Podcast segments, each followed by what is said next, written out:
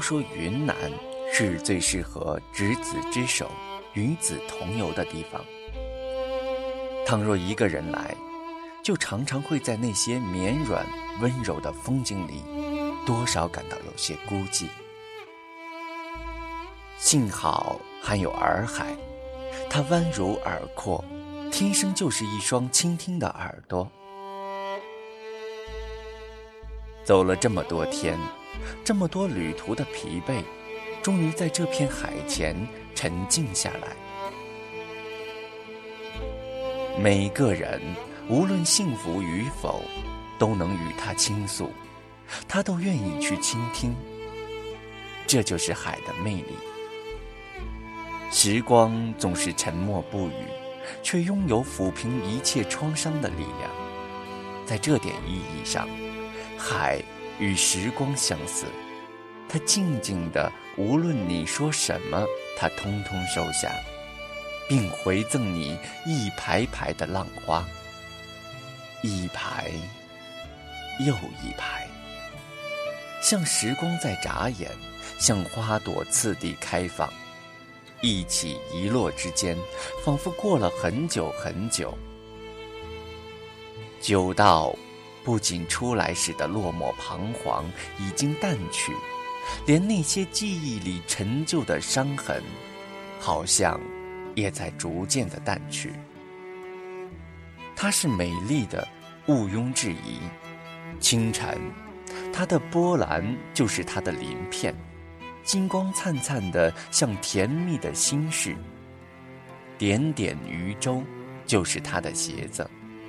穿着它们，他正要去赴新一天的约会。渔人们带着鸬鹚捕鱼，这鸟儿不仅是捕鱼的能手，还十分有灵性。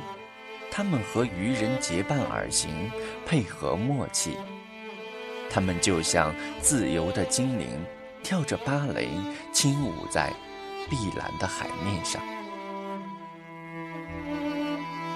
洱海是多情的，因为宁静，许多恋人在海边漫步，他们可能也在丽江牵手逛街，在大理古城结伴流连，但只在洱海。他们有更多的机会静下来，静下来，就在这里听海的呢喃，不再有多余的风景来干扰彼此的视线。静下来，就在这里寻找云和雪山的倒影，倒影在水中缠绵交错着，像时光的波纹。所以。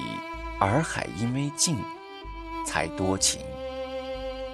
如果只是这样，那么洱海也与普通的海无异。我更喜欢洱海，是因为一个望夫云的传说。相传洱海的上空会出现望夫云，那是一位公主的化身，她爱上了一位猎人，因为父王的反对。猎人被打入海底，变成石螺。公主愤郁而死，化为天上的云彩，怒而生风，要吹开海面，与恋人相见。于是，只要紫云一出，洱海便不再风平浪静。两颗厮守的心和一段苦苦的相思，激荡出滔天的波浪。原来洱海也是寂寞的，它凝结过多少恋人的目光，收藏过多少隐秘的心事，却在自己的心底沉着一颗永远的石螺。如果你觉得孤单，那么就到洱海来，即便看不到望夫云。也可以在那碧蓝的天空里选一朵云，许下你的愿望，让他替你去看你想看的人，无论他是在故乡还是在异乡。如果不想让爱情无边的漂泊，就让它成为一颗海底的石螺。等遇到属于它的云朵，命运之海也会云开雾散，让出一条路来。黄昏到来，朵朵浪花送别太阳，一波一波，像是依依不舍的告别之吻。然而，洱海最美的时刻就要到来，这便是洱海的月光。传说中，它是公主放在海底的宝镜，世世代代散发着光芒，也庇佑着捕鱼的人们。别处的月光是清冷的、朦胧的，而洱海月则亮得可以读书。在这样的月光下，仿佛心也要融化了，想安静的睡去。在月光里做一个安静的梦，又不忍心闭眼看不见这圆月清辉，这一种从未见过又无法形容的清朗和安宁，不得不再一次承认，洱海拥有和时光同样的力量。就在这静谧的洱海之月里，感觉自己的身体。正在舒展开来，思绪也渐渐的模糊，心渐渐的平静，与这滴滴的涛声相伴，游走在那些关于洱海的传说里，仿佛经历了一场只属于一个人的地老天荒。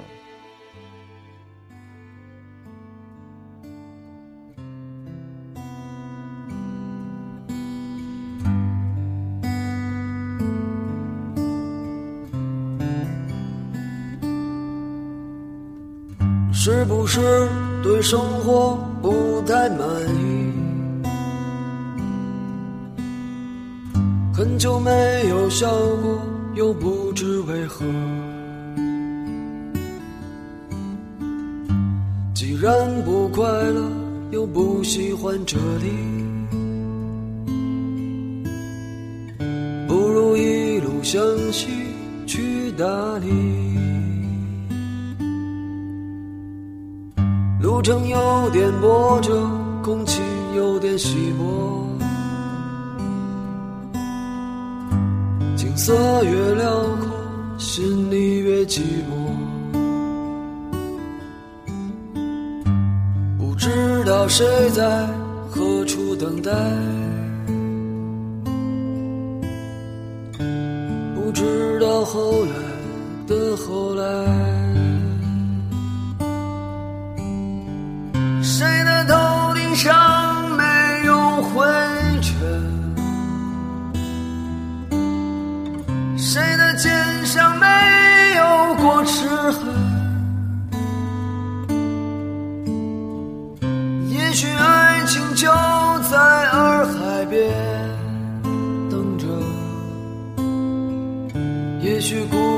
正在发生着。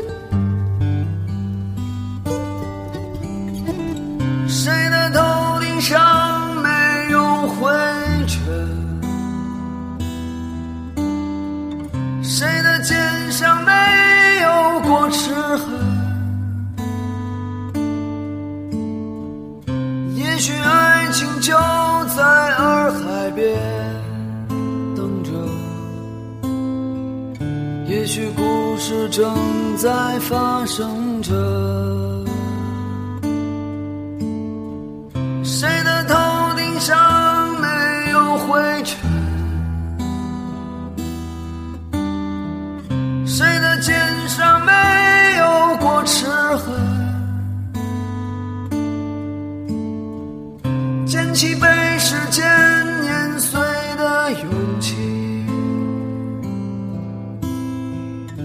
双脚沾满清香的你。